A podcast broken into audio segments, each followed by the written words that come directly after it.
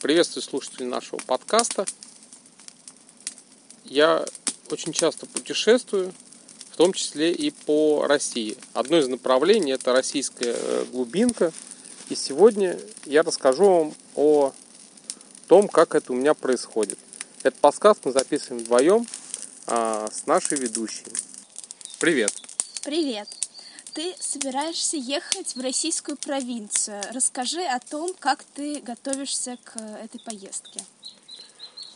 Ну, обычно я, если куда-то еду, я стараюсь быть готовым ко всему, то есть надо все максимально предусмотреть, все взять с собой, там э, компьютеры, продукты желательно такие, ну, которые позволят вам эффективно, эффективно питаться в случае чего.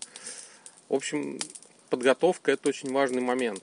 То есть, потому что там вы можете, там нет привычных магазинов, таких, как мы привыкли, там Леруа Мерлен, Ашан или что-то такое. Конечно, это ну, недостаток, поэтому надо все заранее приобрести.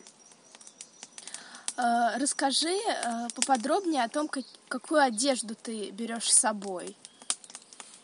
Одежду, ну, надо брать э, несколько комплектов одежды, поскольку там если вы едете ну, в незнакомые места, ну, я имею в виду там не к родственникам, то постирать, ну и даже вообще, в принципе, постирать будет проблем, проблематично. Поэтому нужно взять с собой несколько комплектов одежды, достаточно удобной, ну, которые там, может быть, как используются при жарком климате, если это летом, при холодном климате, если это зима или там какая-то осень.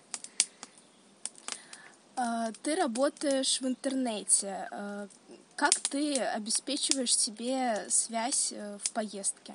Да, это важный аспект связь, потому что без связи, конечно, мы сейчас не можем а, не работать, ну, как бы не делать многие функции. Поэтому нужно заранее позаботиться в тот регион, в который вы едете, чтобы там а, у вас был тот, тот самый оператор, который а, позволял бы вам иметь хороший интернет. То есть желательно как-то заранее это узнать. И взять с собой, соответственно, сим-карты и там положить на них достаточно баланса, чтобы это все работало, потому что ну, такого, что, например, банкомат под рукой, как это, например, в Москве, Московской области или в крупных городах, у вас может этого не быть. А как ты выбираешь э, время выезда и день выезда? Да, хороший вопрос. День выезда, на самом деле, лучше выбирать это не перед выходными большими праздниками, а какой-то, ну, такой обычный вполне день недели. Например, если еду в пятницу, то лучше ехать в четверг. Ну, или там, например, если еду в воскресенье обратно куда-то. Все зависит от направления, то, например, лучше ехать в понедельник. Если там ну, мы говорим про какие-то направления, когда люди возвращаются. То есть желательно выбирать не, не когда идет массовое движение. Ну, это справедливо как для автомобилей, так и для поездов. Потому что и там много народу и нет билетов, соответственно, на машине пробки, то есть лучше выбирать другие дни. Время, ну, соответственно, время, если мы говорим про машину, то лучше передвигаться с раннего утра. Ну, если мы говорим про поезд, то тут надо смотреть, какое расписание. Ну, конечно, безусловно, я не очень люблю ночные поезда. Я люблю, чтобы это было днем, как бы так, ну, в режиме бодрствования и так далее. Ну, ночные не мой вариант. А расскажи про то место, куда ты едешь, такой собирательный образ. Э. Да, я еду в, российскую провинцию, ну, там, где а, нет каких-то больших магазинов, промышленных районов. Я хочу просто отдохнуть на природе, чтобы там была речка, озеро, рыбалка, э, свежий воздух, свежие фрукты, люди, люди дружелюбные, там, соответственно, такое место, где все тихо и спокойно. Но при этом важный критерий еще для меня, чтобы там был интернет. Потому что можно уехать в такую глушь, где нет интернета, и тогда вам будет проблематично работать. Поэтому как бы вот э, у меня такое сочетание должно быть, чтобы был интернет хороший, ну относительно хороший, чтобы можно было эффективно выполнять свои функции. Тем не менее, это должно быть достаточно далеко от каких-то больших городов, скоплений людей, тем более сейчас вроде как изоляция, чем, чем дальше, тем лучше. И расскажи, пожалуйста, про саму поездку. Э, там, например, останавливаешься ли ты поесть и так далее? Какие выбираешь маршруты? Э, я раньше останавливался в кафе, и причем кафе я выбирал по отзывам дальнобойщиков. Ну, я раньше ездил с рацией, и по рации спрашивал, где хороший кафе. Ну, это такой лайфхак. А сейчас, конечно, в эпоху коронавируса я теперь нигде не останавливаюсь, только если на заправках там заправляю бензин. А, ну, соответственно, все с собой беру, свое беру с собой, там орешки, какие-то печенье, воду, воды беру, конечно же, много. Вот, то есть, ну, сейчас остановка для меня это, ну, я я не останавливаюсь нигде. Я стараюсь, как бы, даже если я несколько дней в дороге, я стараюсь обходиться тем, что у меня есть с собой. Но это, скажем, такое веяние времени. Раньше, да, я останавливался в хорошем кафе, это было нормально, ну, как бы, по отзывам. А, расскажи про преимущества и недостатки жизни в российской провинции, даже если это временное какое-то пребывание. Ну, преимущество это очевидно, это свежий воздух, здоровый образ жизни, там хорошие домашние продукты можно приобрести достаточно легко и просто. А, есть возможность уединиться, работать, там, заниматься каким-то там может быть, видами спорта, там велосипед, там рыбалка, если кому это интересно, охота, если кому это интересно. То есть вот это все, конечно, гораздо проще реализовать вот именно в таких провинциальных местах. То есть, ну, как бы себе представить, там, если вы живете где-нибудь в районе третьего транспортного кольца и пойти на рыбалку, ну, наверное, это слишком сложно. А, ну, основной ну, недостаток этого, конечно, э, отсутствие наверное, больших магазинов, то есть если вам что-то нужно такое купить специфическое, например, там из электроники или там даже для той же рыбалки, вам придется ехать куда-то в какой-то город. То есть вряд ли вы там это где-то быстро, легко найдете. Или заказывать по интернету и как-то все это ну, получать. Если, конечно, к вам приедет курьер, тоже. Ну и, соответственно, там какую-то одежду купить, там, если вам очень срочно она нужна. Там. Вот, наверное, основной недостаток. Ну, поскольку я дауншифтер, я не езжу в офис, даже когда нахожусь в большом городе, ну, как бы для меня это не критично. Наверное, только такие недостатки. А, ты работаешь э, в очень таких стесненных условиях. Расскажи про то, какую технику ты с собой берешь, как ты ее выбираешь. Да, когда в поездке, конечно, приходится все очень сильно компактировать и оптимизировать там, потому что ну, безусловно, вряд ли вы поедете с собой куда-то, взяв там 24-дюймовый монитор или там два монитора, к которым вы привыкли в офисе или дома.